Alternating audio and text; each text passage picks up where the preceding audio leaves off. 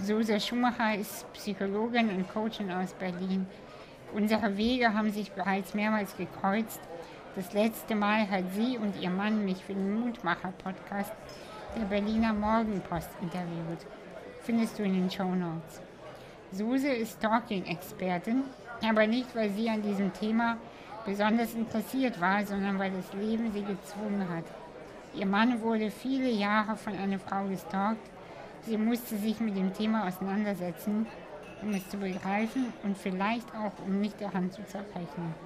Das war eine ihrer größten Krisen. Sie beschreibt das Gefühl einer Krise übrigens sehr poetisch. Sie genießt die vermeintlich negativen Gefühle, lässt sie durch den Körper durchfließen und obwohl sie sich verwundbar und nackt fühlt, fühlt sie sich auch gleichermaßen sehr lebendig.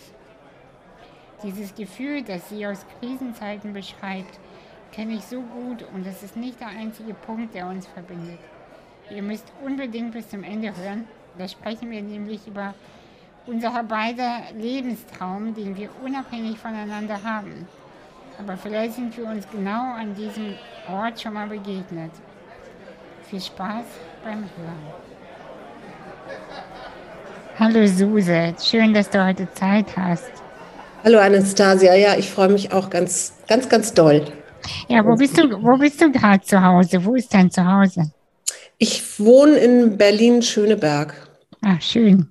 Also, ja, im ja. Norden von Berlin in einer Altbauwohnung ist ganz schön. Mhm. Aber du bist aus Hamburg eigentlich, oder?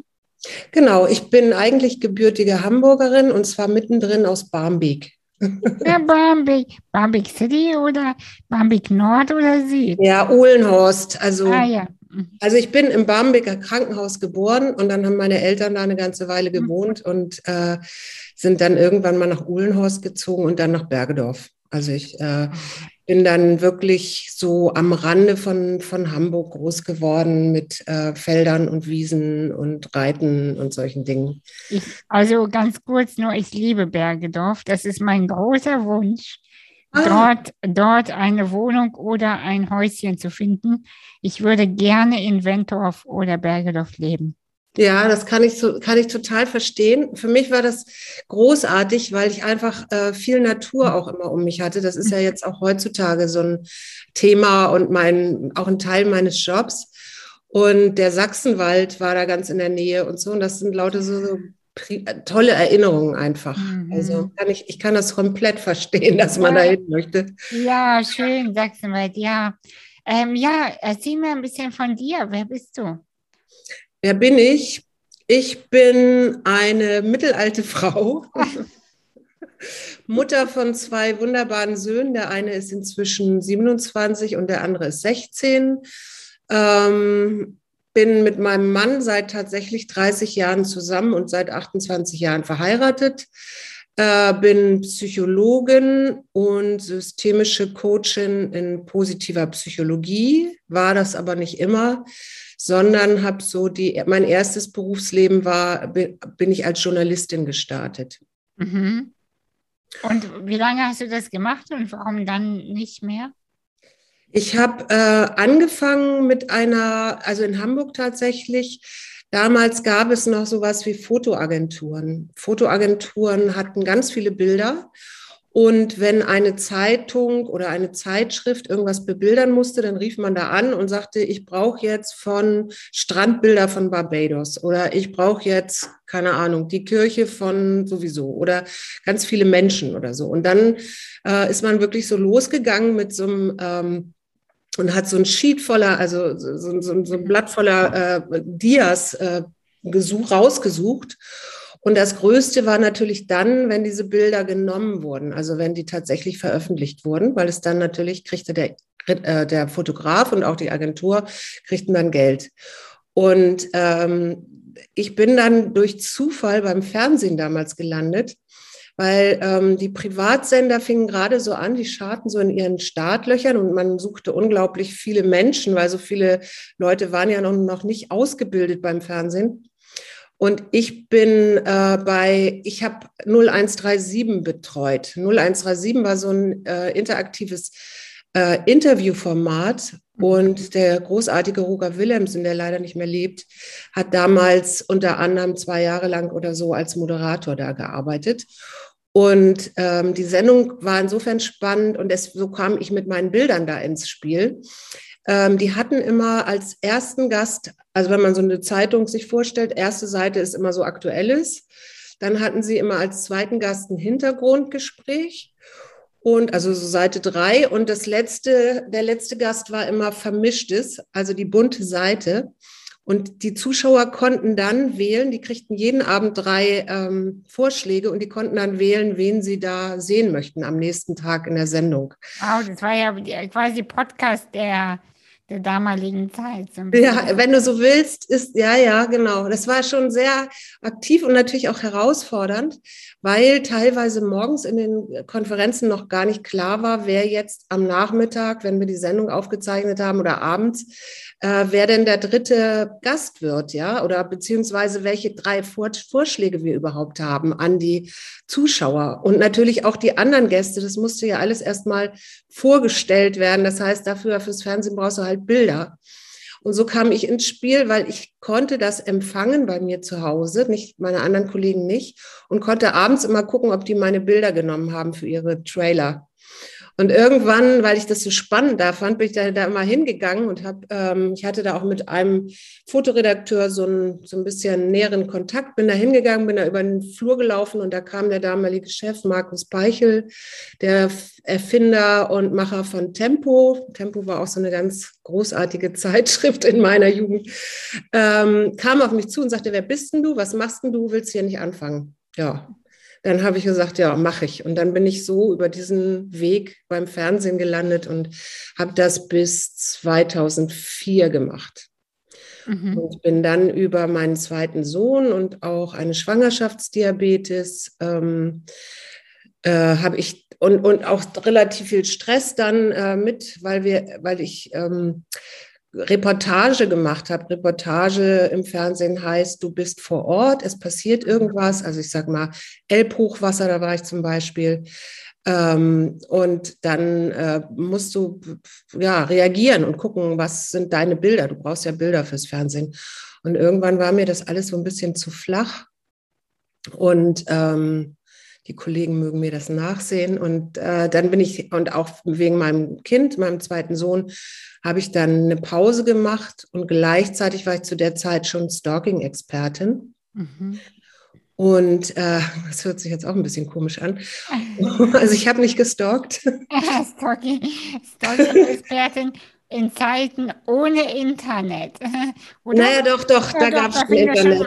Ja, da fing das schon an, genau. Ja, ja, also da ja. gab es schon Internet, ne? Also so, aber ähm, ich weiß nicht, 96 oder so. Mein Mann hatte eine der ersten ähm, CompuServe-E-Mail-Adressen. Äh, also es war so, ich glaube, es wow. ging 96 los, ja. Mhm. Ja, über diese Stalking-Expertise würde ich natürlich gerne auch mit dir sprechen.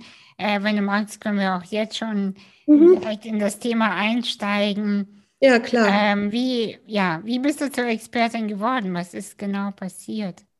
Also tatsächlich hatten wir selber eine ähm, Stalking-Geschichte oder beziehungsweise nicht ich, sondern mein Mann, ähm, der von, das habe ich aber erst am Anfang gar nicht ge gewusst und gemerkt, der wurde von einer ähm, Aushilfskraft bei ihm äh, im Unternehmen äh, verfolgt oder gestalkt. Und äh, also jemand, der da nur äh, Zeit per Zeitarbeitsfirma war.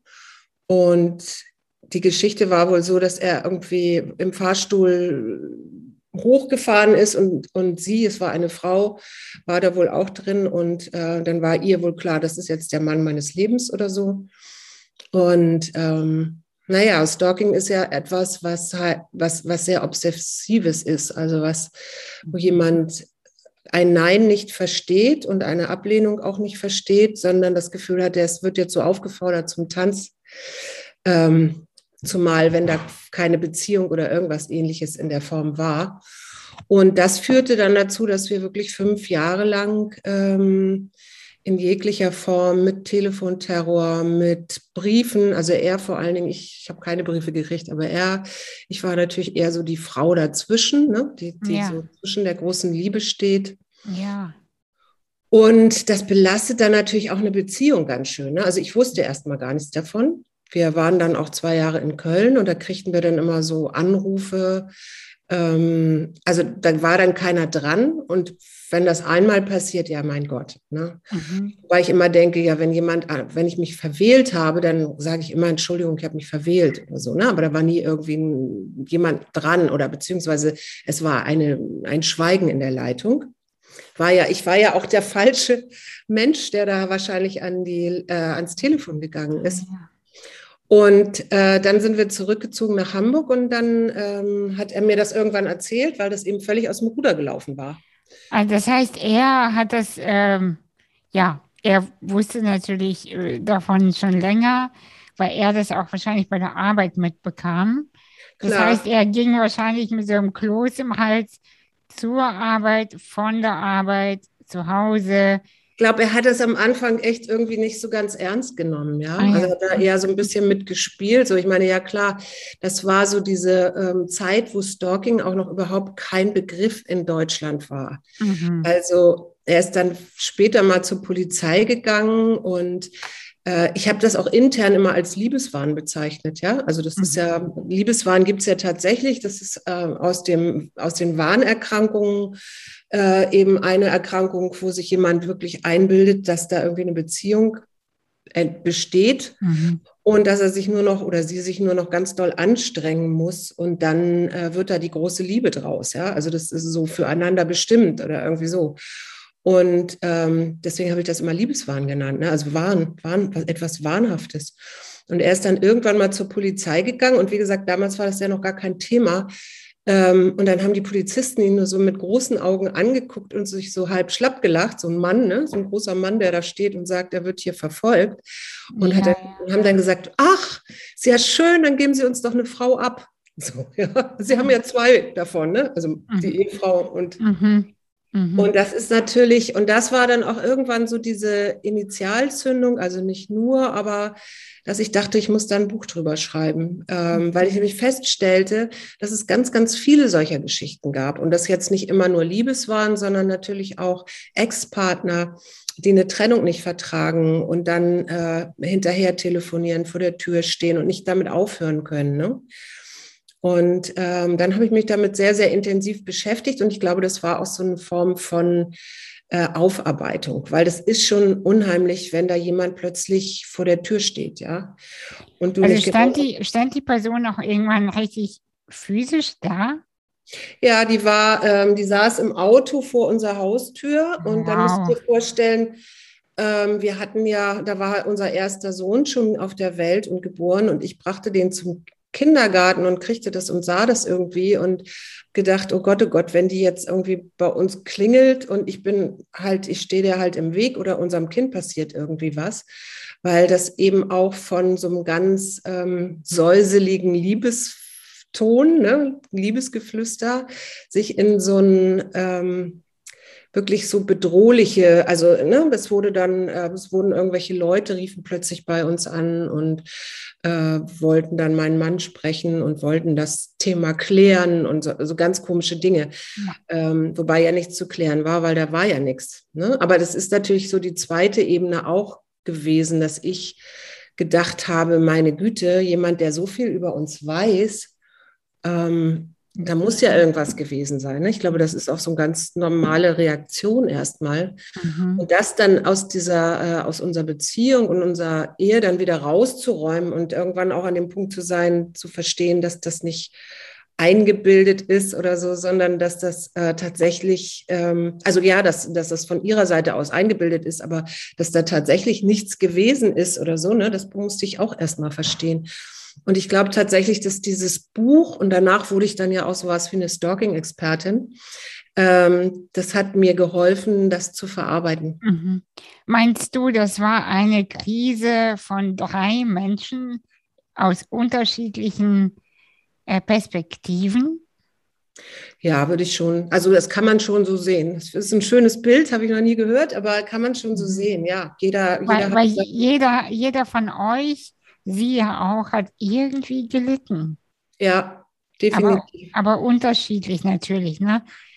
Und ähm, ja, aber deine Perspektive ist natürlich äh, insofern äh, ja die interessanteste fast, weil du damit ja eigentlich am wenigsten zu tun hattest und doch irgendwie am meisten dann doch. Ja, ähm, insofern, weil ich glaube, das war eine gute Art, das aufzuarbeiten. Also mhm. ähm, und ich habe danach dann wirklich auch, ich hatte, ich habe hier drei Jahre in Berlin eine Stalking-Beratungsstelle geleitet, mhm. also einen Verein gegründet, eine Beratungsstelle geleitet mit zwei Psychologinnen und einer Polizistin, die das ehrenamtlich gemacht hat. Und wir haben ganz viele Beratungen gemacht. Dann habe ich die Berliner Polizei geschult. Dann war ich im Bundesrechtsausschuss äh, eingeladen und habe da meine Expertise zu einem Straftatbestand abgegeben. Ähm, dann habe ich Rechtsanwälte, Frauenberatungsstellen und, und, und ähm, geschult. Und dann ähm, nahm das irgendwann so überhand, äh, dass ich, dass es dann so, so, eine interne Krise zwischen meinem Mann und mir gab. Mhm. Weil der natürlich, ich meine, der hatte ja eben, also der hatte keine Schuld daran, er kann ja nichts dafür, wenn die da mit ihm den Fahrstuhl hochfährt und, und dann äh, er da auserkoren wird. Ja, das hätte ja jedem anderen auch passieren können. Mhm. Aber irgendwie ähm, fand er dass dieses Thema nicht weiter in unserer Beziehung sein sollte. Und das war es natürlich durch die Stalking-Beratungsstelle. Ne? Mhm. Und ich habe das versucht immer so, so schön zu trennen. Ähm, so, also das ist mein Job und da gehe ich da und dahin und da arbeite ich und habe auch einen Präventionstag gemacht, weil Kinder ja auch ganz oft dann so mit, mit ähm, einbezogen werden, was ganz schrecklich ist. Ne? Mhm. Also wenn es gemeinsame Kinder gibt oder so. Und äh, und aber gleichzeitig war das natürlich, äh, suppte das immer so ganz leicht hier rein. Also nicht, nicht doll, aber so ein bisschen war es halt immer da. Und dann hatten wir, und dann hatten wir tatsächlich eine Krise. Das heißt, er wollte eigentlich die, die Krise, also die erste sozusagen, endlich beendet wissen. Ja. Und äh, du bist aber immer in die Tiefe gegangen und um es gar nicht äh, weiterzuführen, sondern eher um sie zu verstehen bis auf den Grund. Ne, ich, also gar nicht mal, um sie nur zu verstehen, sondern weil ich, weil ich wahrgenommen habe oder gesehen habe durch die, meine Recherche für das Buch, mhm. dass ganz, ganz viele Leute davon betroffen sind ja. und dass, ähm, und dass die Polizei damals zum Beispiel solche Stalking-Fälle, die eben nach zum Beispiel Beziehungen stattfanden, das so als Beziehungstat oder so äh, abgestempelt haben. Ah, und es macht halt einfach noch einen riesengroßen Unterschied, ob jemand danach nochmal versucht oder man sich nochmal trifft oder austauscht oder so, oder ob jemand wirklich ähm, gnadenlos äh, verfolgt wird, ja, also weil das, was mit den Menschen da passiert, und deswegen war mir das auch so wichtig, dass das in die in die Politik, in die Gesetzgebung und so kommt, wenn du Opfer bist von so etwas, und ich würde immer sagen, ich habe das nie Opfer genannt, ich habe immer gesagt Betroffene, weil Opfer ist so ein ganz, finde ich, so ganz ähm, ein Zustand, der so lähmend ist, ja. ja. Weil wenn du betroffen davon bist, dann, ähm, dann kommt da einmal einerseits so eine Angst, dann bist du so durch diesen permanenten Terror ja auch ähm, äh, ganz vulnerabel, weil da kommt ja keiner zur Ruhe auch. Ne? Mhm. Und ich habe im Zuge, äh, als ich dann in diese Beratungsstelle gemacht habe, habe ich sehr, sehr eng mit der Polizei auch äh, in Stalking-Fällen zusammengearbeitet. Und äh, wir hatten mal einen Fall, ich will den jetzt nicht näher erzählen, aber der war so heftig, dass wir hier bei Nacht und Nebel äh, mit einem Umzugsunternehmen, da wussten die Umzug, äh, Umzugsleute gar nicht, wohin sie eigentlich fahren sollten, nur dass sie so die grobe Richtung wussten sie. Ähm, und der Polizei und so weiter haben wir hier mal eine, eine Frau auch ähm, um, umgezogen. Ja, und das war nicht in der, innerhalb der Stadt, sondern das war wirklich von einem Bundesland in ein anderes. Und weil das so, so krass war, was da passiert ist, inklusive ähm, versucht, einer versuchten ähm, äh, Schädigung und so. Ne? Also Wahnsinn. das, das ähm, lief, als ich, ich habe das Buch ist 2000 erschienen, das lief damals unter dem Motto ähm, Beziehungstat oder so, aber dieser Augenmerk auf diese permanente, wiederholende ähm, Verfolgung, ja, die, den, den gab es damals noch gar nicht. Und deswegen war mir das wirklich ein Anliegen. Ich habe immer gesagt, ich möchte etwas für die Gemeinschaft tun ähm, und irgendwann mal in meinem Leben. Und ähm, dann hatte ich ein Kind, dann war ich verheiratet äh, und dann war mein Lebensmittelpunkt halt hier in Deutschland. Und ich konnte nicht mehr nach Afrika Brunnen bauen oder so. Äh, jedenfalls konnte ich mir das nicht vorstellen. Und dann war das eben so mein Beitrag, also das, das so ein bisschen voranzutreiben und, und, und zu schauen, bis das Baby dann groß genug ist, dass es alleine läuft. Und das tut es ja jetzt inzwischen mhm. Ja, also ich hatte ja eh viel davon, äh, dass man sich aus eigenen Krisen und Erfahrungen ähm, ja daraus eine Expertise baut, weil alles andere ist so ähm, vielleicht auch unglaubwürdig und immer an der Oberfläche. Aber erst, mhm. wenn man selber diese Tiefe kennt, kann man auch die andere verstehen. Das ist so meine, meine Meinung. Also ich könnte überhaupt nichts mit Stalking anfangen, weil ich äh, nur so eine kleine Erfahrung mal hatte. Als mhm. ich neun, 19 war, äh, da hat mich immer jemand angerufen und äh, mit Video und so, das war ganz schlimm. Mhm. Ein halbes Jahr und ich habe es auch angezeigt und äh, dann wurde es aufgelöst und dann war das auch vorbei. Mhm, ja. Das also Gott sei Dank, aber es war ein versauter Sommer, das sage ich dir ganz ehrlich. Ja, glaube ich. ich. ich. war 19 und ich bin immer im Hellen nach Hause. Mhm. Und, und das war das Allerschlimmste, ich konnte mich keinem anvertrauen, weil ich mich so geschämt habe.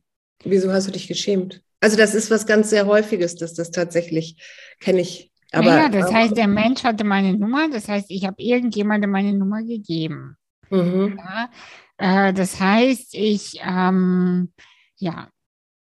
Also du hattest das Gefühl, du hast das dir selber äh, eingebrockt, oder? Ge ja, genau. Das, mhm. äh, und ähm, dass ich scheinbar irgendwas Falsches gesendet habe an Signalen, dass mhm. dieser Mensch mich immer anrief. Mhm. Und solche Sachen. Also, ne, und dann, ich hatte einfach Angst und Scham. Das waren meine zwei mhm. Emotionen. Und ich bin froh, dass es einfach echt im Vergleich jetzt, weiß ich das ja, äh, glimpflich vorbeiging. Das, mhm. das ist gut. Mhm. Und das war schon heftig genug. Ja, ja, ja, ja, ja. Aber da, da, sagst du eben was, was ganz eine ganz große Rolle spielt, ist diese Scham, ne? Dieses äh, und auch diese, dass, dass, dass man da so dazu neigt, selber immer erstmal zu schauen, was habe ich denn jetzt falsch gemacht? Ja, ne? ja, klar.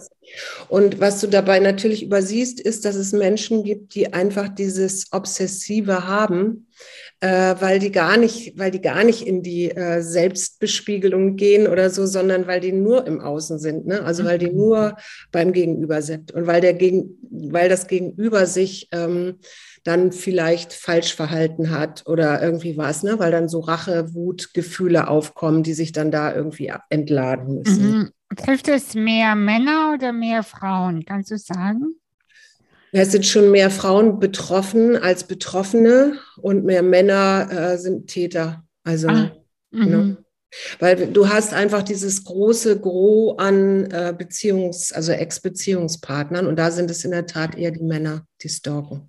Ah, Aber eben nicht nur. Ne? Also das, ähm, ich habe neulich gelernt, dass es neun Männerhäuser inzwischen auch äh, in mhm. Deutschland gibt, ja. Also wo Männer hinflüchten, weil Frauen äh, gewalttätig sind oder ne? also das, das fand ich auch besonders. Das ist ja, also ich weiß, es wurde vor 10, 20 Jahren wurde das immer noch so unterm äh, Teppich gekehrt. So Männer äh, brauchen doch keine Angst zu haben vor ja. Frauen oder so, ja. Also, ja, ja, habe so ich auch mal gehört, ja. Mhm. So haben die, die Polizisten damals ja auch auf meinen Mann reagiert. Ne?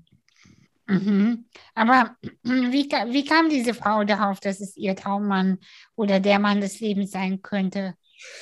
Also ich bin nicht ganz sicher. Ich, ich habe so ein bisschen, die hat ja unglaublich viele Briefe geschrieben und ich denke, also ich habe mir das nachher so erklärt, da stand irgendwann mal drin, dass die bei einem Wahrsager oder einer Wahrsagerin war. Wahnsinn die hat ihr dann gesagt, da kommt ein Mann, ja, ein großer Mann. Und dann musste das, und dann fing sie eine neue Stelle an und dann war eben halt mein Mann der Erste und der ist ja auch ganz attraktiv.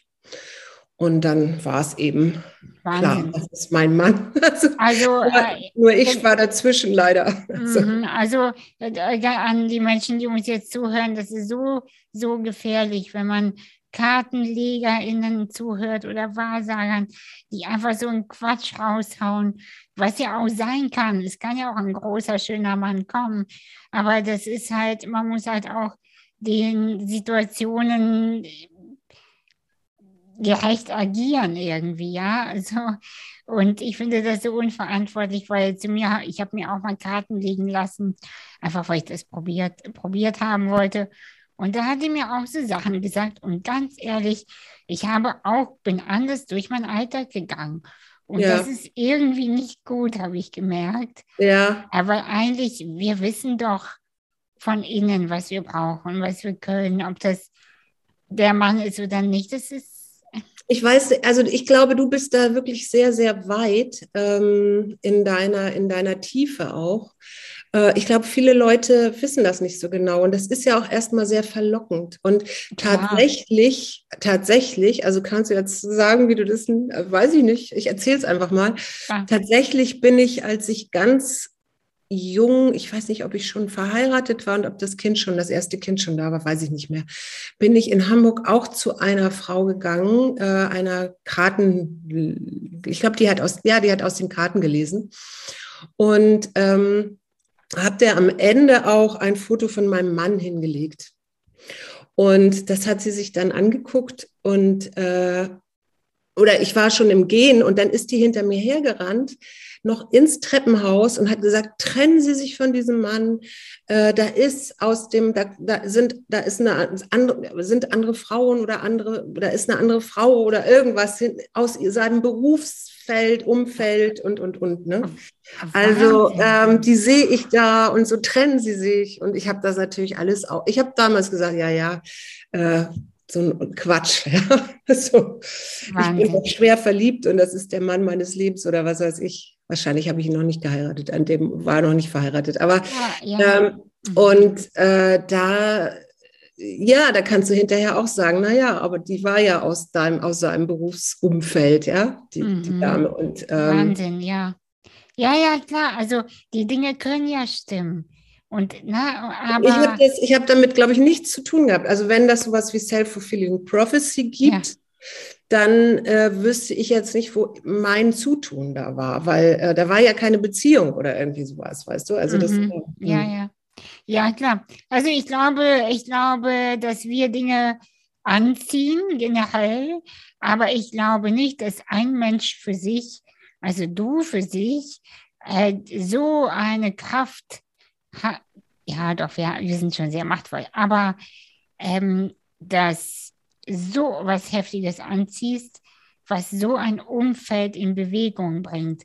Also das müssen schon viele Energien miteinander kooperieren, ja. damit das so, so ist.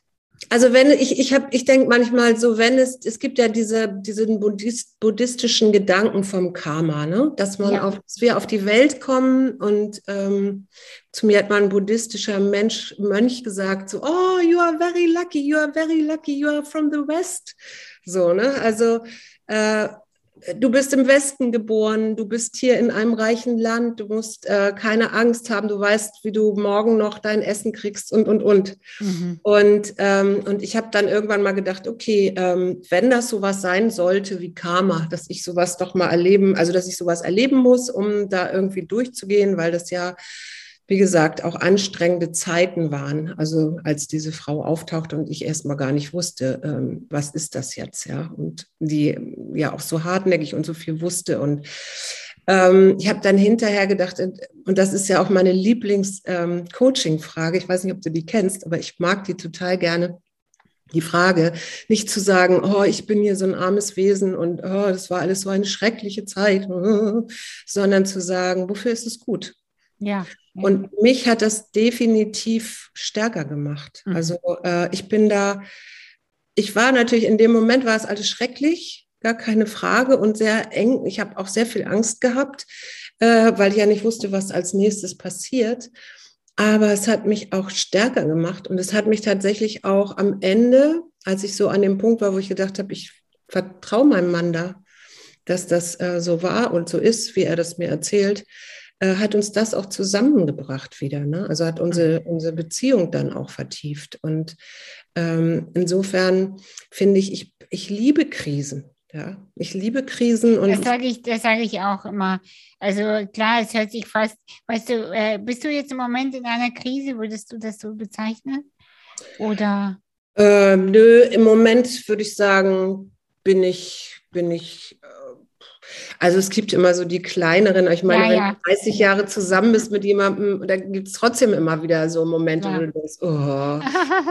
ja, also wir hatten. Hätte doch damals auf die Frau gehört, die hat das gesagt. ja, genau. ja, nee, aber ich, ich, also so das, äh, ja, also ich, ich, ich sehe das nicht mehr so, so als so Katast als, als Katastrophe oder so. Ich sehe mhm. das als, ich, ich mag auch inzwischen diese, Gefühle, diese, die man so einordnet unter negativ, ja, so ähm, Trauer, Angst, ähm, Wut und so. Ich mag diese Gefühle inzwischen auch total gerne, weil sie mich immer wieder daran erinnern, dass ich lebendig bin. Ja, ja. Ja. Diese ganze Palette, ne, auch zu fühlen, also durch, zu durch, durchfühlen und dann zu wissen, jetzt bald kommt dann die nächste Seite, die andere Seite, wieder mhm. sozusagen der Tag. Mhm. Und dann die Nacht, der Tag, die Nacht. Genau, ja. oder eben auch, und auch zu wissen, okay, äh, das ist auch, das ist auch neu oder so ein, ist, ist wahrscheinlich auch gekommen, weil ich ähm, bin ja dann nochmal zur Uni gegangen auch. Da kommen wir vielleicht auch gleich noch drauf. Ja, genau. Ähm, das ist auch so eine Erkenntnis, dieses, dass dass Gefühle, äh, wenn man sie zulässt und wenn man sie nicht so deckelt, mhm. ähm, dass sie dann wirklich mit, mit der Zeit immer schwächer werden, also dass sie gar nicht so lange anhalten. Ja. Und auch die Erkenntnis, dass wenn ich mich aber reinbegebe mit meinem Kopf und denke, ah, wieso bin ich denn heute so schlecht drauf? Also ne, morgens, das gibt es ja manchmal, dass man morgens aufwacht und denkt so, äh. ja. und wenn ich dann anfange, darüber nachzudenken und mir meine ganzen kleinen Geschichten erzähle, ja, meine Stories, warum ich jetzt und dies und jenes und so, dann bin ich da irgendwann richtig drin und komme gar nicht mehr raus. Mhm. Und ich habe mir so angewöhnt, äh, einfach reinzufühlen in dieses Gefühl und dieses Gefühl zuzulassen und da irgendwie offen zu bleiben und gar nicht so viel zu denken, sondern wirklich in dem Gefühl zu bleiben. Und dann ist es tatsächlich wie am nächsten Morgen oder am nächsten Tag oder so, irgendwann gibt es einen Puff und dann ist es weg. Das ist ganz spannend. Aber muss das, da muss man erstmal hinkommen, weil, weil das ist für viele Menschen halt auch so Trauer oder ja, Tra Angst, Traurigkeit. Äh, äh, ist sowas so super negativ konnotiert. Ja, das fühlt sich halt so an, als würde man fallen. Ne? Das ist sowieso ein freier Fall. Also die ein ich bin äh, ziemlich gut mit vielen, mit den meisten Gefühlen. Nur die Wut, die ist für mich noch schwierig.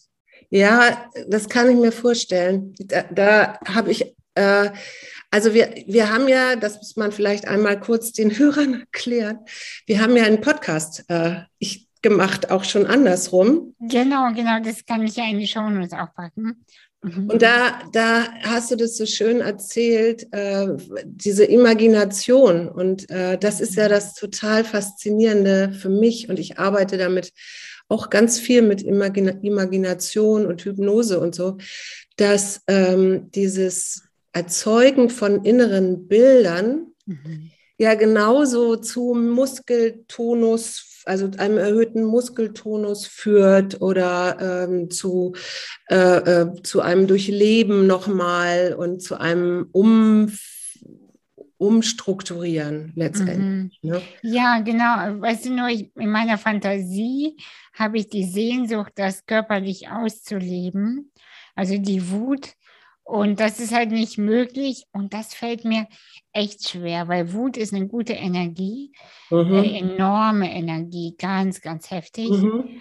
Und wenn die aber so in einem Stock, das äh, ist schon heftig so. Also mhm, ist, ja. Das äh, und wenn ich das gefragt werde, dann versuche ich das mit der Imagination zu erklären, aber merke dann immer selbst dann doch, ja, es hilft schon, mhm. aber das Körperliche ist schon besser, glaube ich. Mhm. Es gibt eine Übung, ich weiß nicht, ob du die kann, machen kannst, das kannst du ja mal versuchen. Die ähm, sind so, es gibt so die Seven Tools der, der, äh, des, der Wut, die Wut zu durchleben, ja. Mhm. Und eine heißt, ähm, das ist, muss man vielleicht ein bisschen umbauen, aber die heißt äh, ähm, Hand, in die Hände schreien, ja, also eine, eine Hand, du kannst das, ne, mhm. Hand oder vielleicht Mund und dann, mhm. ja, ah, ja, also über dieses in, den, in die Hand schreien oder in den mit dem geschlossenen Mund schreien, das mhm. ist ja mhm. so ähnlich wie, wie in eine Hand zu schreien, sich darüber auszu, rauszulassen. Ja, ja, ja. ja. Äh, neulich meinte zu mir auch jemand, dass übers Fauchen wäre das gut. Ja. Ja, also dass man so animalisch, ne? Also ja, das habe ich noch nicht probiert, muss ich zugeben. Das werde ich mal vielleicht bald tun. ja. ja, oder die, oder eben wirklich rumzuschreien. Warum denn nicht? Also ich meine, ja. Ja, es ist immer so, man, man lernt immer so, und gerade wir als Mädchen oder Frauen, ja, wir lernen immer ja. so, oh, man darf jetzt nicht und man darf nicht rumhauen und man darf ja. nicht rumschreien und man muss ganz brav sein ja, und so. Das halte ich für einen Riesenfehler, ja. Also mhm. ich würde, glaube ich, jeder Mutter heutzutage, ich habe leider keine Töchter, würde ich sagen, äh, bringen der bei, wie sie das rauslassen kann, ja. Ja, ja. Und äh, meine, meine, das mache ich auch manchmal mit meinen Klienten oder Klientinnen äh, vor allen Dingen mit den Klientinnen, dass ich da, äh, weißt du, kannst ja auch über ein Kissen oder so ein Kissen und dann rumbrüllen. Ne? Und das kann man sich natürlich, kannst du dir das auch vorstellen und sagen, ja, ja. Scheiße, verdammte oder sowas. Ja, ja, ja genau. Ja. Super hilfreich. Mhm. Ähm, ja, lass uns doch wieder zurück zu deiner Geschichte. Äh, du hast äh, dann studiert, du hast Psychologie studiert. Ja, tatsächlich. Ähm, wie gesagt, ich weiß gar nicht, 2009 oder so war das dann, da hatten wir dann eine ziemlich große Krise. Also ähm, das hatte so mehrere Gründe und ich glaube, jeder, der äh, in einer längeren Beziehung steckt, ahnt oder weiß, dass es immer mal so Phasen gibt, wo, wo, wo man irgendwie so ganz unterschiedlich drauf ist und auch in so eine zweite Ebene verfällt. Also das ist was ganz Gruseliges. Also dass du irgendwie denkst, dass du über den anderen nachdenkst und dir irgendwelche Geschichten erzählst, warum der jetzt so ist, wie er ist und eigentlich nicht mehr in der Kommunikation bist, oh, also ja. eigentlich nicht mehr im Austausch, was ist gerade mit dir los, was ist gerade mit mir los, wo stehen wir? Und ich glaube, wir sind da in so eine ähm, in so, ein, so, eine Sackgasse gelaufen, wo ganz viele Eltern auch reinlaufen, dass du irgendwann nur noch so Versorgungseinheit bist. Also gerade wenn du dann noch mal als alt, also als ältere Eltern Eltern wirst. Das hört sich jetzt komisch an. Aber ich habe mein zweites Kind äh, mit 41 bekommen. Ah, Und äh, da bist du natürlich oder war ich als Mutter nicht mehr so belastbar wie mit dem Großen, ja, mhm. der, der irgendwie elf Jahre vorher auf die Welt gekommen ist. Mhm. Also das heißt, wenn das Kind dann, und der zweite hatte dann auch noch so einen hellen, hellhörigen Schlaf, also der ist sofort immer aufgewacht. Äh, dann hat er irgendwie gerufen und ich hatte, ich, ich lief nur noch auf dem Zahnfleisch. Und äh, ich glaube, das waren, glaube ich, alles so Sachen, die dazu geführt haben, dass wir eigentlich so nebeneinander ganz gut funktioniert haben, aber nicht mehr als Paar miteinander. Mhm. Mhm. Und äh, aus, diesem, aus diesem Moment heraus, wo auch wirklich das Wort Trennung und auch noch eine dritte Person im Spiel war, mhm. ähm, in dem Moment das war so, es war Winter und dieser Winter in Berlin war ähm, super verschneit und kalt und äh, mit hohen Schneebergen. Also du konntest nicht mehr Auto fahren oder so. Also ich bin, da bin ich unglaublich viel äh, spazieren gegangen. Also auch mhm. viel im Wald gewesen und, und einfach über dieses, diesen Gedanken loslassen, die Beziehung loslassen, meine bis dortige Lebenserfahrung, äh, mein Leben überhaupt, also jetzt, ich habe nicht keinen Selbstmord oder sowas hatte ich nicht im Kopf, aber dieses wirklich, dieses Loslassen und so ganz nackt werden, ja. Also mm. Fühlte mich da unglaublich nackt, ähm, aber gleichzeitig eben auch super lebendig. Das ich kann das, also während du das so erzählst, kann ich das so richtig nachfühlen und sehe das förmlich vor mir. Ja, also diese, diese Seele, die quasi so, äh, ich habe so ein Bild äh, dafür, äh, habe ich auch in meinem Buch geschrieben, so diese Hornhaut von sich werfen. Ja.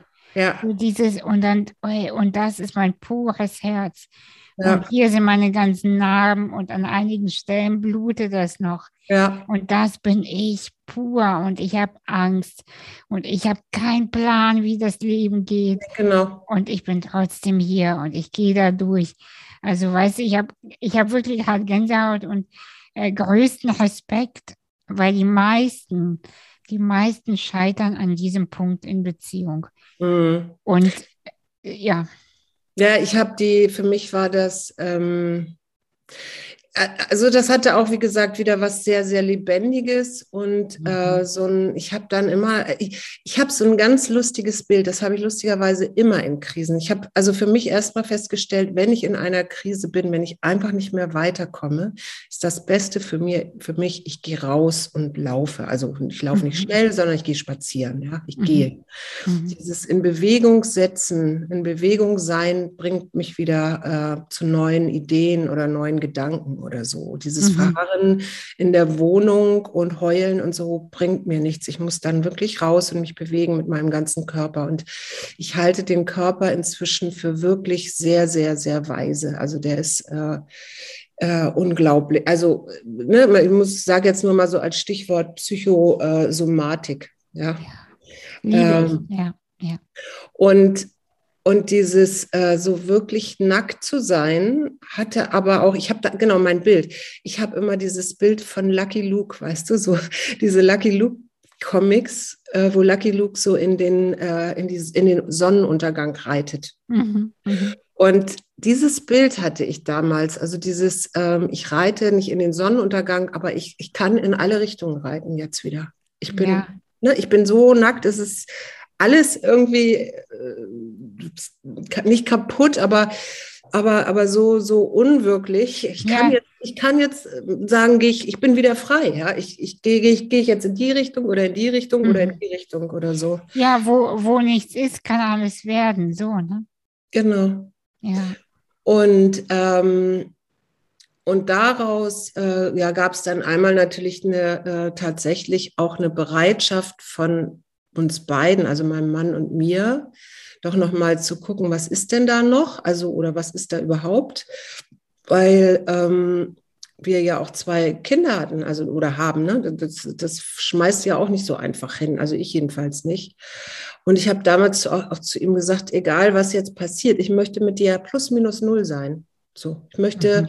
alles geklärt haben, weil wir haben zwei Kinder und wir werden immer Eltern sein und ich möchte nicht in irgendwelchem, also ich meine, klar, ich war ja auch Stalking-Expertin, ich wusste ja auch, was, wie es auch geht, auch wenn jetzt mein Mann nicht, ähm, also ich nicht gestalkt hätte und er mich auch nicht, aber ne, also ich wusste von, von all dem Elend, was auch entstehen kann und ich wollte nicht, ähm, ich wollte da wirklich plus minus null rausgehen. Und ähm, wir waren dann auch in einer Eheberatung oder so einer Paartherapie und äh, wir haben viel, viel geredet. Es gibt ein wunderbares Buch von einem Psychoanalytiker, der leider nicht mehr lebt. Das kann ich aber jedem empfehlen. Also egal, das muss auch gar nicht Beziehungspartner sein, sondern es mhm. kann auch Kind und Eltern sein oder also etwas älteres Kind oder äh, ich und meine alte Mutter oder sowas. Also das ähm, nennt sich das, was der entwickelt hat, sind die Zwiegespräche. Die haben so ganz klare, strukturierte Regeln. Und das, was man da macht, ist, dass man sich 90 Minuten miteinander unterhält und äh, der eine nur zuhören darf und gar nicht äh, irgendwelche Fragen oder gleich reagieren. Und du, Du's sind auch nicht erlaubt, ne? also, sondern ich rede nur über mich selber, wie es mir gerade geht, was mich gerade beschäftigt. Und dann mhm. wie, heißt, wie heißt das Buch? Das Buch heißt, ähm, das ist jetzt eine gute Frage. Das heißt. Äh, Oder von wem ist das? Dann packe ich. Genau, der heißt, genau, der heißt äh, Lukas Michael Möller. Mhm. Und der heißt, das heißt, die Wahrheit beginnt zu zweit, glaube ich. Aber kann sein, dass ich jetzt spinne, aber so ähnlich. Aber das findet man auf jeden Fall. Und das kann ich wirklich nur empfehlen, weil das, was, das, was dann passiert, wenn du wirklich dir gegenüber sitzt und es darf kein Telefon, klingeln oder beziehungsweise das hast du weit weggestellt. Du isst auch nicht, du trinkst auch nicht. Du guckst dich nur an und einer erzählt. Du kannst auch mal irgendwie gar nichts sagen und einfach drei Minuten schweigen oder so. Ja? Mhm. Das, das, was da passiert ist, dass du wieder in Verbindung gehst. Mhm. Und äh, auch in Verbindung gehst mit dir selber, indem du nämlich für dich herausfindest, was jetzt gerade für dich wirklich wichtig und, und entscheidend und, und, und was du gerade fühlst und wahrnimmst und was dich beschäftigt und aber eben auch das von dem anderen hörst. Und dadurch kannst du dich wieder einfinden und einfühlen, weil du weil es nicht darum geht, dass du dem anderen erzählst, was er alles falsch gemacht hat, äh, sondern du, du erzählst, was das bei dir ausgelöst hat. Ja, wow. Also dieses Buch, das werde ich mir gleich selber kaufen. Genau, ich glaube, das heißt, die Wahrheit beginnt zu zweit. Mhm. Und dann packe ich das auf jeden Fall in die Show Notes. Das hört sich sehr, sehr gut an. Ich gucke auch nochmal, weil ich habe es auf jeden Fall hier auch im, im Schrank und ich habe es schon so oft empfohlen, weil es mhm. wirklich Toll. so viel ja, Verbindung wiederherstellt. Und mhm. Ja. Und die zweite Sache, die das eben halt auch bewirkt hat, äh, war, dass ich dachte, okay, jetzt muss ich mich nochmal neu orientieren, nochmal neu nachdenken, was ich, wie ich eigentlich in meine zweite Lebenshälfte starten will, weil ich war damals 45. Und ähm, dann habe ich mich an der Uni wieder beworben, hier an der Humboldt-Uni, die mein Elite-Uni ist. Mhm. Und äh, bin da mit meinen, ich weiß gar nicht, wie viel Wartesemester ich hatte, ich glaube 32 oder waren es 36, keine Ahnung, es waren auf jeden Fall irre viel, bin dann angenommen worden für Psychologie und habe hm. dann ähm, meinen Master gemacht äh, in Psychologie und hatte im Beifach Gartenbau, weil das war diese zweite Erkenntnis, die auch unter anderem durch die Schneespaziergänge gekommen ist, aber eigentlich auch schon davor war, ähm, dass Natur einfach ganz, ganz wichtig für uns alle ist und auch, äh, auch, das auch eine Form von Verbindung ist. Ja, Erdung, ne? Erdung und Verbindung, im, weil du gehst in einen, also wenn du jetzt im Wald bist oder so, ne, du, du bist in einer lebendigen Landschaft. Ne? Also zu Hause ist es ein, hast du, hast du Räume, also die sind, äh, ja, was weiß ich, ge, gezimmert oder ne, ähm, gemauert. Und wenn du rausgehst, du hast, die Erde ist lebendig oder in der Erde ist Leben, ja. Die, die, Bäume sind lebendig. Und es gibt ja sogar, die Indigenen sagen ja auch, Steine sind lebendig und so, mhm. ne? also Mineralien und so und mhm. Wasser und was auch immer.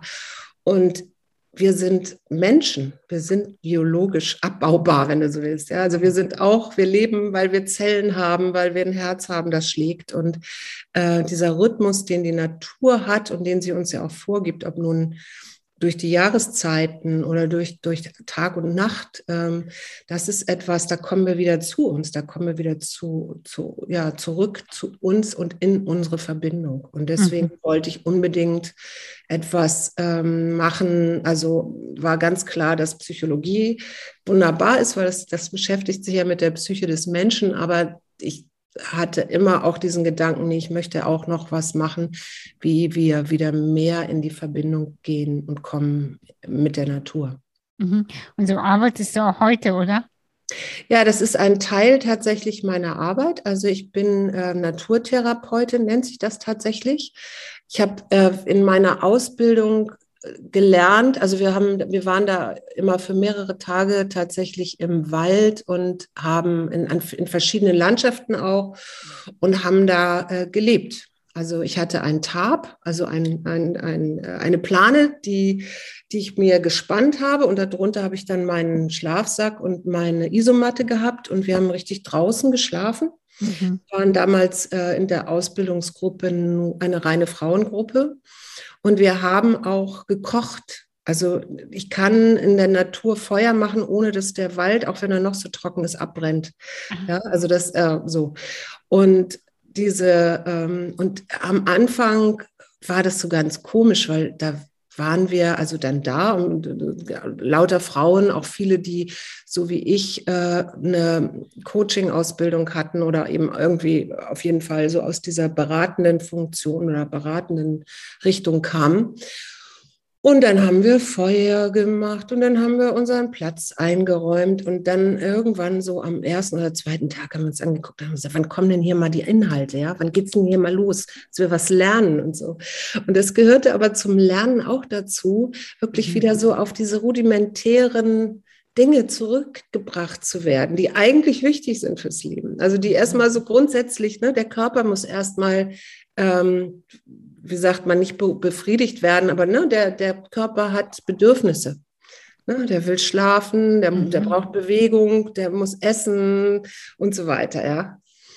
Ähm, und das erstmal zu lernen äh, und auch dann zu merken, wie das entschleunigt wenn du nicht die ganze Zeit von außen irgendwelche äh, Dinge dir zugetragen werden oder du reagieren musst oder, ne, oder aufpassen musst, dass dich nicht ein Auto überfährt oder irgendwie, also so, so ein permanenter Stress ist. Und wie man dann auch merkt, dass alles so ein bisschen egal, egal leer wird, oder? Ja, komplett, komplett richtig. Mhm. Und dieses dann nach vier, fünf Tagen wieder in die Stadt kommen, ja, und diesen ganzen Irrsinn hier zu erleben, ja äh, also das, da, da wird dir das dann, da ist mir das das erste Mal bewusst geworden, was wir uns hier eigentlich alle antun, ja. ja.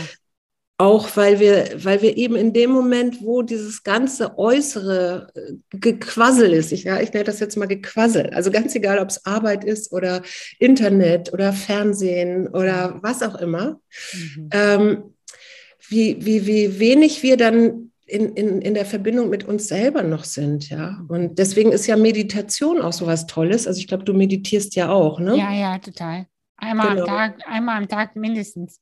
Genau, genau. Und deswegen ist Meditation so klasse. Äh, deshalb muss ich auch erst mal lernen. Also, äh, weil, weil du da dein, in dein, deinen inneren Raum betrittst und auch in deine Verbindung kommst. Mhm. Indem du einfach beobachtest, wie, wie du atmest. Also über den Atem erstmal so in diese in diese Ruhe und Gelassenheit kommst und aber auch Erfrischung. Ne? Für mich ist Meditation total erfrischend. Ja, das so. ist so wie ein Powernap. Genau. Also ich bin danach auch einfach ja, erholt und wieder aufnahmefähiger. Also genau. Ich liebe das ja. Ne? Also das, und ich finde auch Meditation, was bei uns so oft verstanden wird, ist so Meditationskissen und Klangschalen und so. Und für mich ist aber Meditation eher eine Lebensform. Ja. Also ich lebe oder versuche, natürlich kann ich es nicht immer, aber ich versuche mein Leben meditativ zu gestalten. Mhm. Ja, super. Weißt du? Weil mhm. ich glaube, das geht. Und ja. Ich, manchmal bekomme ich es hin, nicht immer. Ja, glaube ich. Manchmal auch mit der Atmung viel zu flach und viel zu hektisch und erschöpft und solche Sachen. Aber ich versuche, meine Tage zu durchzumeditieren. Mhm. Und das geht, das geht. Mhm. Also, also, so weit bin ich noch nicht, obwohl ich auch schon, ich glaube, so sechs, sieben Jahre oder so meditiere, auch jeden Morgen. Mhm. Und auch gar nicht unbedingt immer so lange und das auch immer Bestandteil ist von meinen Coachings oder wenn ich Workshops mache oder so, das, das ist immer ein Teil, äh, ich baue da immer Meditation ein, mhm. um allen mal die ähm, Möglichkeit zu geben, mit denen ich zu tun habe, so mal zu spüren, wie das ist, mhm.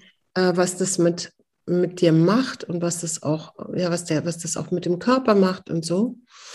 Ähm, und bin immer ganz beglückt, weil da gibt es ja ganz verschiedene auch Arten von Meditation. Ne? Also du kannst mhm. das ja auch im, in der Natur, kannst du ja auch eine Gehmeditation machen oder ähm, es gibt so diese dynamischen Meditationen. Also da gibt es schon eine ganze, ganze Reihe von Dingen, die, ähm, die, ich, die ich mache oder die ich auch gerne, gerne Leuten beibringe oder so, weil, weil ich finde, das ist so bereichernd.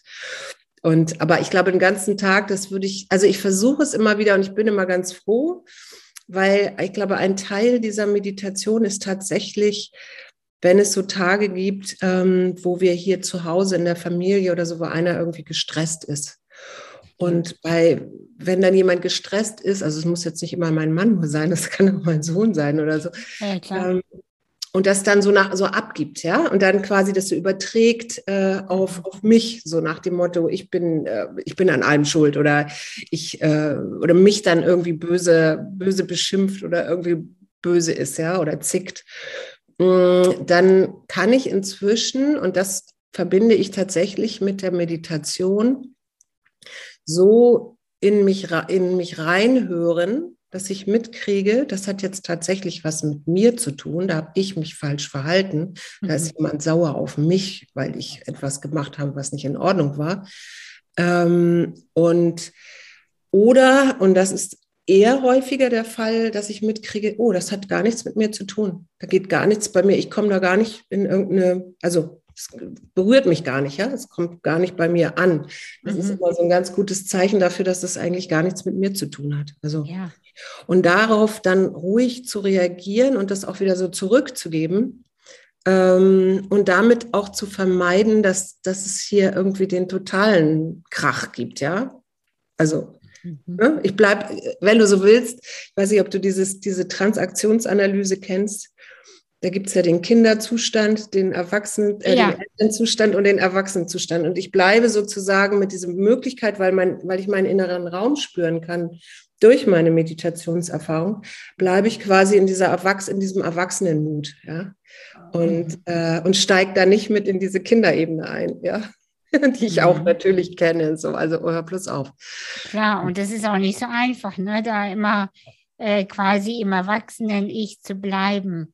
Weil manchmal will man sich auf den Boden schmeißen und toben. Ja. Und äh, die Süßigkeiten einzufordern, die man jetzt sofort will. Ja, genau. Ja, was genau, auch immer diese Süßigkeiten dann sind, ob das jetzt, äh, keine Ahnung, ein anderer Film ist oder ein ja. anderes Essen oder was weiß ich. Ja. Es ist sehr spannend, auf jeden Fall. Und dass so ein Prozess auch nie aufhört. Also, ähm, wie, wie, also, guck mal, ich bin jetzt Mitte 30 ähm, und ja, offiziell noch jung, aber ich fühle mich manchmal so schon so, als hätte ich ähm, ja so ein ganz großes Leben schon gehabt. Mhm. Hatte, ich, hatte, ich, ja irgendwie auch schon. Ja. Ähm, ich frage mich, wo komme ich denn hin, wenn ich ja vielleicht das Doppelte so alt bin oder weiß nicht, die 50er überschritten habe. Was ist dein Ziel? Also wo würdest du gerne, mit welchem Gefühl würdest du gerne in 50 Jahren sterben? In 50 Jahren. Ich glaube, ich werde sterbe früher, aber ähm, ich würde tatsächlich gerne ähm, abtreten, so mit dem Gedanken, es ist alles gesagt und es ist alles getan. Ja. Und ich habe ich hab auch gar nicht so eine Angst tatsächlich vom Sterben. Mhm. Also das macht mir jetzt nicht so große Angst. Ich habe eher, also wenn ich jetzt gerade auch, weil wir, wir sind ja mitten in dieser ollen Corona-Zeit und ich habe so ein mhm. bisschen Lungen mit meiner Lunge zu tun.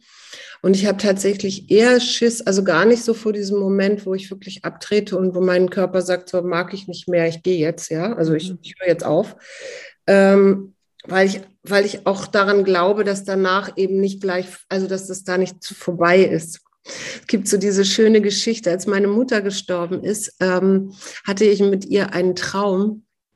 Ähm, da war da war ich äh, in einem, in dem ehemaligen, also von meinen Eltern in dem Wohnzimmer und wir waren da irgendwie am Räumen. Mein Vater und mein Bruder waren auch da, aber die waren in einem Nebenraum. Und dann machte es plötzlich so Zong und dann stand sie da im Raum und war jünger und hübscher als jemals zuvor, so oder was weiß ich, so war, war sie wahrscheinlich als junge Frau. Und dann habe ich nur zu ihr gesagt, Mama, wie geht's dir denn? Und dann hat sie gesagt, gut. Und dann ist sie plong wieder weg gewesen. Und mein Bruder hatte auch mit ihren Traum, ähm, und dem hat sie nämlich gesagt, äh, hier sind viel bessere Ärzte. Und dann habe ich gedacht, haben wir uns beide so angeguckt und haben gesagt, ach so, wenn das so ist, das heißt, da ist noch irgendwie was, eine andere Welt, ja. Also wenn das denn so ist, dann kann man ja auch gut sterben. Also ich meine, was, ne? Ja. Mit der Klimakrise und dem ganzen Kram, der ja, hier. Ja, total. Ist, dann, also ich, ich habe da nicht so eine große, ich habe auch meinen Vater in den, in den Tod begleitet. Ich habe da nicht so eine große Angst vor. Aber ich, ähm, ich glaube, ich, ich würde gerne das Gefühl, also mit dem Gefühl gehen, dass ich das, warum ich hier bin, was auch immer das ist, ja, mhm. dass ich das ähm, nicht, nicht im Sinne von erfüllt habe, so nach, jetzt habe ich hier meine, meine Häkchen gemacht, äh, sondern dass ich so für mich weiß, es ist alles getan, gesagt, mhm. mehr geht nicht. So. Ja, also mit genau äh, mit diesem Gefühl äh, bin ich auch nach meiner Nahtoderfahrung zurückgekommen, weil ich das Gefühl hatte, ich bin noch nicht fertig. Mhm. Und seitdem lebe ich ja auch anders, weil ich weiß, die Zeit ist limitiert, ich muss jetzt ein bisschen Gas geben. Ja. Und das ja. mache ich auch gerne. Aber ich sage dir auch ganz ehrlich, äh, deswegen versuche ich das jetzt auch alles zu machen, was ich, was mir aufgetragen wurde, mhm. ohne jetzt auszuführen, was es ist, äh, weil ich keinen Bock habe, hier nochmal aufzutauchen. Also ja. ich bin, ich bin mit dieser Erde durch. Also so, äh, zumindest hoffe ich das. Und äh, ich möchte jetzt wirklich spirituell auf so eine Ebene kommen, dass alle anderen äh, Spirits auch sagen, die ist fertig, die muss da nicht nochmal hin. Mhm. Und das, darauf hoffe ich. Mhm. Ja. Und Ein gutes mal, Ziel ist das. Ja. Also ja, doch, also ich, ich weiß gar nicht genau. Ich habe ich hab mal, ähm, ich war äh, mal bei einem, also in Bhutan und da bei einem Mönch, der, es gibt da ein Kloster, da lernen die Astrologie. Das fand ich natürlich hochspannend. Und dann sind wir da hingefahren und dann habe ich den halt auch, äh, hat er mir also erzählt, so von meinem früheren Leben und ähm, also, ne, aber da war ich auch eine Frau.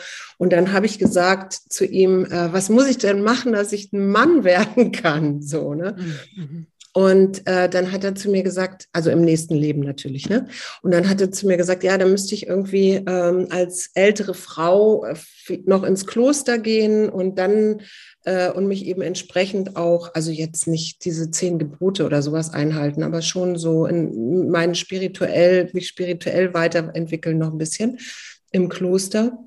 Mhm. Und dann hätte, hätten wir ganz gute Chancen, mein Mann und ich, dass wir im nächsten Leben zwei Mönche werden. Und dann habe ich nur so gedacht, hm, will ich das unbedingt? ich weiß es nicht. Ich glaube, ich, ja, ja. Ich weiß nicht, was würdest du dir, wenn du, wenn jetzt jemand zu dir sagen würde, weißt du, sehr schön, Anastasia, aber äh, du bist, wenn du jetzt da durch bist, ja, dann mhm. kannst du dir aussuchen, was du willst, wie du willst in die nächste Welt, in die du kommst. Ähm, mhm. Dann kannst du noch mal so aus dem Vollen schöpfen in allem. Was würdest du dir da wünschen? So, ich würde, glaube ich, so ein Haus in Dublin in so einer allein, also so alleinstehend irgendwo an der Küste oder so. Ich glaube, da so, so auf jeden Fall, was ich für mich so fühle, ist so ganz starker Wind. Das, das ist, weißt du, dass das total lustig ist? Weil ich das tatsächlich auch habe. Genau das gleiche Bild, ja. Das ist ja witzig. Ja, guck mal, jetzt bekomme ich wieder Gänsehaut. Aber das ist, ja, und äh, also so, ich sehe auf jeden Fall so einen ganz tollen Wind und meine Haare fliegen und mhm. ich habe so das Gefühl, ich bin so lebendig und so. Und, und in, im Haus mache ich Feuer und mich interessiert das einfach alles überhaupt nicht, was im Internet passiert. genau. Und das tut es ehrlich gesagt auch nicht. Es tut mhm. es ehrlich gesagt auch nicht, weil ich, ich möchte mehr in die Verbindung mit mir. Ich, mhm. möchte mein, ich möchte das Leben so gut es geht führen und äh, nicht in, äh, ich bin nun mal körperlich abhängig, das ist ja klar, aber mhm. trotzdem nicht in dieser, aus dieser Abhängigkeit zu agieren, weißt du, ja. sondern mehr in dieses in so eine Wildheit gehen, mhm. so innere Wildheit mhm. und mit, mit den Elementen, weißt du, zu arbeiten, mhm. so mit Feuer, mit Wind, mit, mit den Tränen in den Augen, mit der Erde unter den Füßen. Das, sind, so, mhm. das sind so die Elemente, die mich so berühren und, dann so, so, Feuer zu machen und mhm. ja, und diese, diese wilde Seite zu fühlen einfach, ja. Äh, ja, und wie kommst du gerade auf Irland? Ich weiß es nicht. Lustig. Das ist echt total lustig, weil ich habe ich hab tatsächlich mal in einem, ich, ich musste irgendwann mal so wie war das noch? Es war so eine Trance-Reise oder sowas, also auch so eine imaginative Reise auf irgendeiner mhm. irgendeiner Fortbildung. Und genau, und da haben wir Ah, jetzt weiß ich wieder. Das ist, ich habe ja, ich bin ja systemische Coachin in positiver Psychologie. Und als ich das gelernt habe, da gab es, äh, es gibt so ein Tool, ähm, wo du so eine Reise machst. Ähm, da gehst du halt quasi erst auf die, in die Höhe und dann landest du irgendwo. Und da bin ich tatsächlich auf der Steilküste, auf einer Steilküste in Irland gelandet. Und da stand ein einsames Haus und man hatte so den Blick ganz weit in den, bis zum Horizont im, äh, in den Atlantik, ja. Und es war stürmisch und, äh, aber ich war da nicht allein. Also es waren da noch andere, ich glaube, mhm. Frauen tatsächlich. Also, ja, ja. wenn wir das Haus finden, dann machen wir das, weißt du? Da machen wir dann Feuer und ich kann das so total nachvollziehen, weil Irland ist so ein absolutes Herzensland von mir. Ja, witzig, bei mir auch. Ich war einmal in Dublin und ich wollte da gar nicht mehr wieder weg. Ja. Ich hab, es war eigentlich für mich zu kalt. Eigentlich ist es mir zu kalt. Aber äh, irgendwie hat es mir gut getan, da zu sein. Ja. Es ist irgendwie etwas. Es ist sehr was, ich würde sagen, es ist ein sehr, sehr altes Land. Ja, ja, sehr ja. altes Land mit sehr, ähm, sehr extremen, vielleicht würde ein Indigener sagen, Naturkräften, ja. Mhm. Also, ähm, ich, glaube, ich glaube ja eigentlich nicht an Feen äh, und so, das ist mhm. eigentlich nicht so meins. Aber die glauben ja an, an äh, sowas. Und ich glaube, diese Offenheit für dieses, es gibt noch mehr als nur uns, das ja. ist etwas, was äh, mich sehr berührt. Und wo ich auch eine Wahrheit hinterfühle. Es kann doch nicht sein, dass nur wir die vermeintlichen äh, cleveren Kreaturen hier sind. Also das ist so ein Quatsch und ich glaube eher, der Mensch ist das Dümmste, was diese Welt kreiert hat. Also solange er, solange er zumindest daran festhält, dass der Verstand das einzig Wahre ist. Ich glaube, da haben wir irgendwie ein Problem.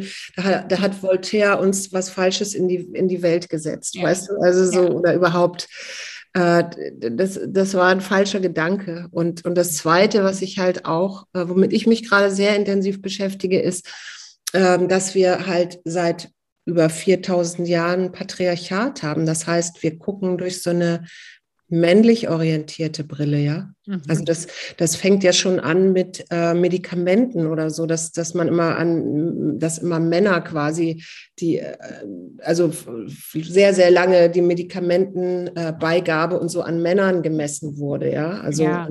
dem, was Männer vertragen. Und ich merke das immer, wenn die wenigen Momente, die ich in meinem Leben schon ähm, eine Betäubung brauchte oder so, mhm. dass mich mhm. das dann immer richtig weghaut, weil ich einfach, äh, die, die meisten, ich bin groß, ja, die meisten Leute sagen, ah, große Frau, okay, die musst du ja auch ein bisschen mehr kriegen und so, und das mhm. haut mich dann den ganzen Tag weg. Und dann weiß ich immer, da ist irgendwie was falsch, also da, da gucken wir, äh, gucken wir falsch, ja. Mhm. Ja, und das, ähm, dieses, mich würde das wahnsinnig interessieren. Es gibt ja noch ein paar matriarchale ähm, Kulturen, also nicht viele, und das sind dann auch eher immer so wirklich ähm, indigene oder solche Kulturen. Äh, aber mich würde das total interessieren, ähm, wie das werden würde. Gar nicht, dass ich sage, so jetzt, dann müssen wir das andere kriegen. Jetzt, nachdem wir jetzt 4000 Jahre Patriarchat hatten, brauchen wir jetzt Matriarchat, würde ich auch nicht sagen, sondern eher, wie kriegt man das zusammen? Also diese Unterschiedlichkeit von, wie guckt man, wir gucken, haben Männer jetzt sehr viele über Jahrtausende auf die Welt geguckt und sie geprägt mhm. und Ressourcen ausgebeutet und Macht missbraucht und ich weiß nicht was. Und natürlich, wir als Frauen haben das mitgelernt. Wir, wir gucken da auch genauso durch die gleiche Brille.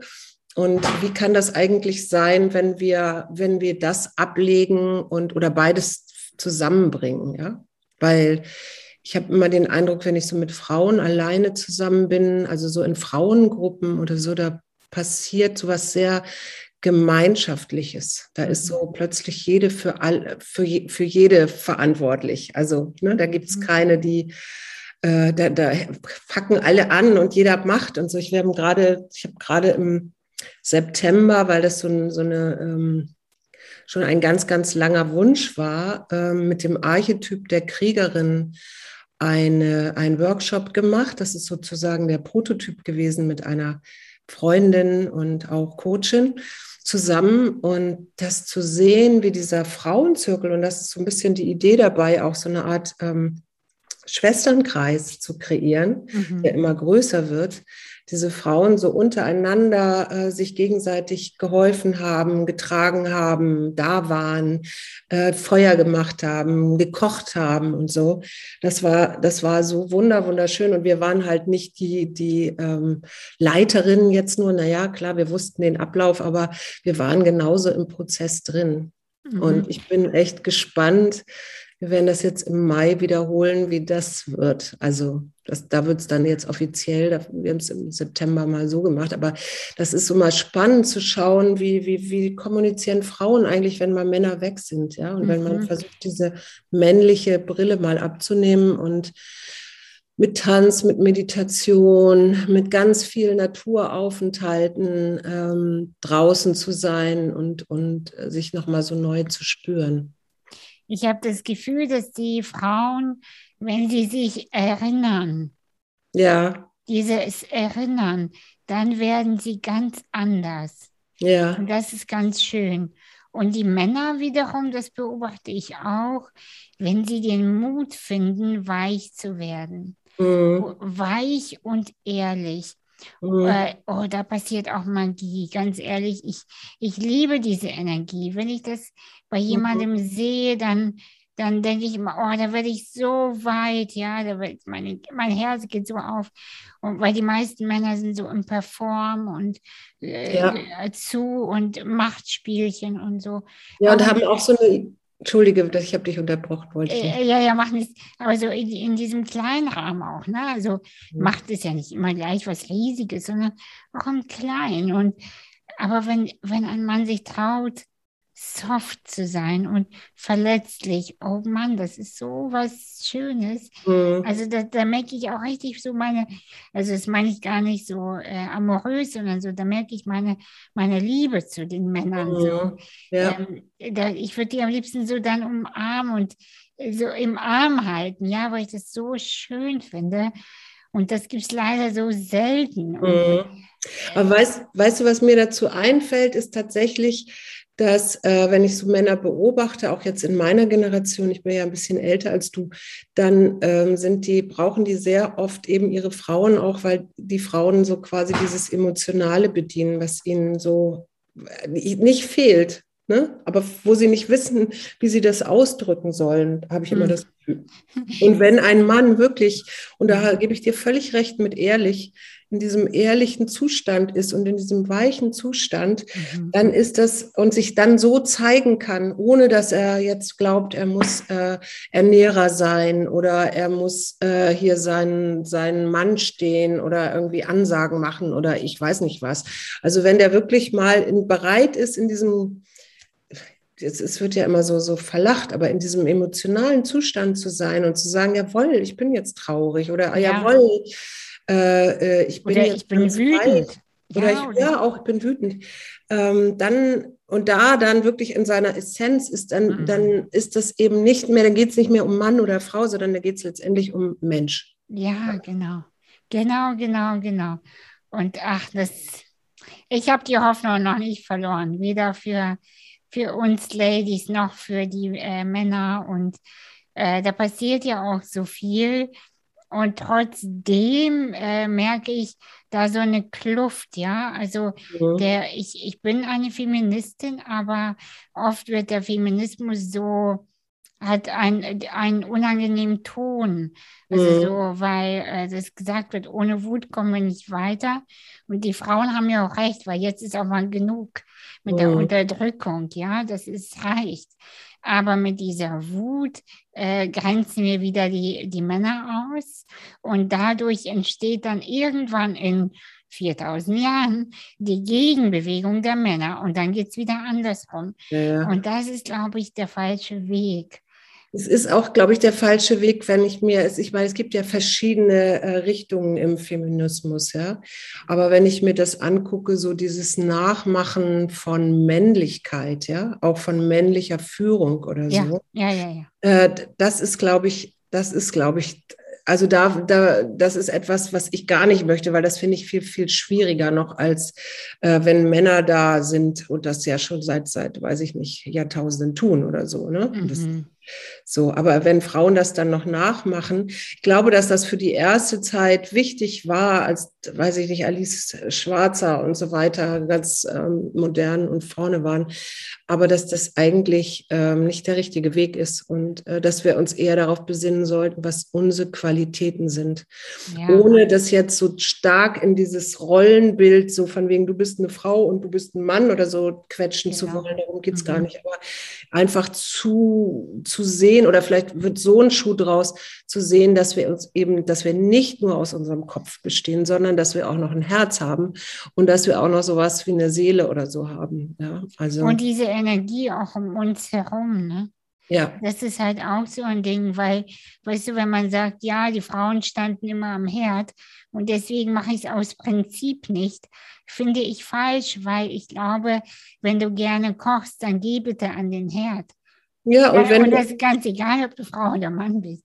Ja, oder wenn du, wenn du, äh, oder eben auch dieses Versorgende oder so. Ne? Und ich mhm. glaube, genau, und da kann das eben auch beides sein. Mein Mann ist zum Beispiel ein wunderbarer Vater und Versorger, ja. Der ist so, mhm. der, der, kann das einem schön machen und der kann, äh, der bügelt besser als ich. Und äh, mhm. der ist auch so, wir haben, wir haben so eine Zweiteilung ähm, im Sinne von für den älteren Sohn war ich da, da hat er seine Karriere gemacht und für den jüngeren Sohn war er da, weil ich da an der Uni war. Also ich habe ja richtig, ähm, richtig, äh, äh, wie sagt man, Ganztagsstudium gemacht. Habe das oh ja. Mhm. Und äh, da, da, kannst du nicht noch ein kleines Kind, äh, also ich bin 2010 an die Uni gegangen und 2005 ist unser zweiter Sohn geboren. Das heißt, da ist der äh, gerade mal fünf gewesen und noch im Kindergarten und so, das, das ist gar nicht zu schaffen. Also dann, da ähm, Uni. Und wenn ich meinen Mann da nicht gehabt hätte, der gesagt hätte, so jetzt bist du mal dran, jetzt äh, ich finde das toll, dass du das machen willst, jetzt mach mal. Aber da musst du mir nur versprechen, dass du es auch durchziehst. Ähm, da da äh, war er dann so der sehr wirklich Versorger und das ist auch so bis heute, dass der kleine Große, der ist jetzt auch schon 16, aber dass der dann meinen Mann auch eben oft anspricht oder eher so mit dem dann äh, kuschelt oder sowas. Ja, also mhm. da, da hat sich was gedreht, was ganz, ganz schön ist. Mhm. Susi, wir sprechen schon seit fast äh, eineinhalb Stunden, was ich, was ich sehr, sehr schön finde. Ich glaube, wir haben sehr, sehr viele Themen. Ähm, ich würde trotzdem gern langsam zum Schluss kommen. Klar, ich auch. ich muss noch, ich muss noch was machen, aber ja. Ja, und ähm, genau, meine letzte Frage ist immer, was würdest du den Menschen gerne mitgeben, die uns jetzt zuhören? Mhm.